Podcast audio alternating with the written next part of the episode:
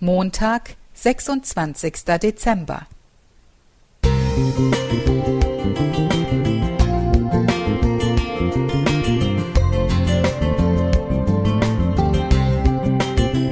Ein kleiner Lichtblick für den Tag.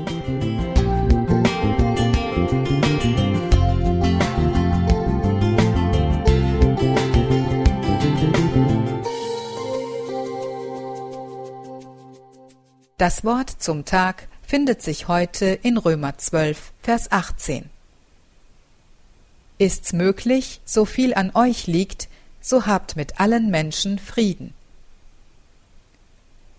In der Weihnachtszeit wird aus der israelischen Stadt Bethlehem das sogenannte Friedenslicht eingeflogen und von Pfadfindern in alle Welt getragen. Viele Menschen holen es sich dann mit eigenen Laternen in Kirchen ab und nehmen es mit nach Hause. Warum tun sie das? Ist dieses Licht wirklich besonders? Wir alle haben Sehnsucht nach Frieden. Frieden in der Welt, in unserem Land, in unseren Familien und in unseren Herzen.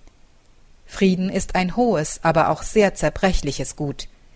Wir finden in unserem Sprachgebrauch Worte wie Zankapfel, Streithammel, Hasstiraden oder Machtmensch. Diese Worte benennen die Waffen, die den Frieden zerstören. Zank, Streit, Hass und Macht. Uns allen sind diese Waffen bekannt, und trotzdem tun wir wenig gegen sie. Jesus sagt, Aus dem Herzen kommen böse Gedanken. Matthäus 15, Vers 19. Das ist die Tragik, solange wir in dieser gefallenen Welt leben. Jeder Krieg hat einmal im Herzen eines Menschen angefangen, so ist es auch mit jedem Streit. Tragt euren Teil dazu bei, mit anderen in Frieden zu leben, soweit es möglich ist. Römer 12, Vers 18, Neues Leben Bibel. Das ist doch ein wunderbares Ziel. Aber auch Friedrich Schiller hat schon festgestellt, es kann der Frömmste nicht in Frieden leben, wenn es dem bösen Nachbarn nicht gefällt. Leider ist das so, doch das soll uns nicht entmutigen. Mit Gottes Hilfe ist es trotzdem möglich, zum Frieden beizutragen, denn Frieden ist auch eine Frucht des Heiligen Geistes. Wenn es mein Wunsch ist, Frieden zu schaffen, dann kann ich Gott bitten, mir dabei zu helfen. Ich habe erfahren, dass Gott gute Gedanken und Ideen schenkt, wie ich den Frieden fördern kann.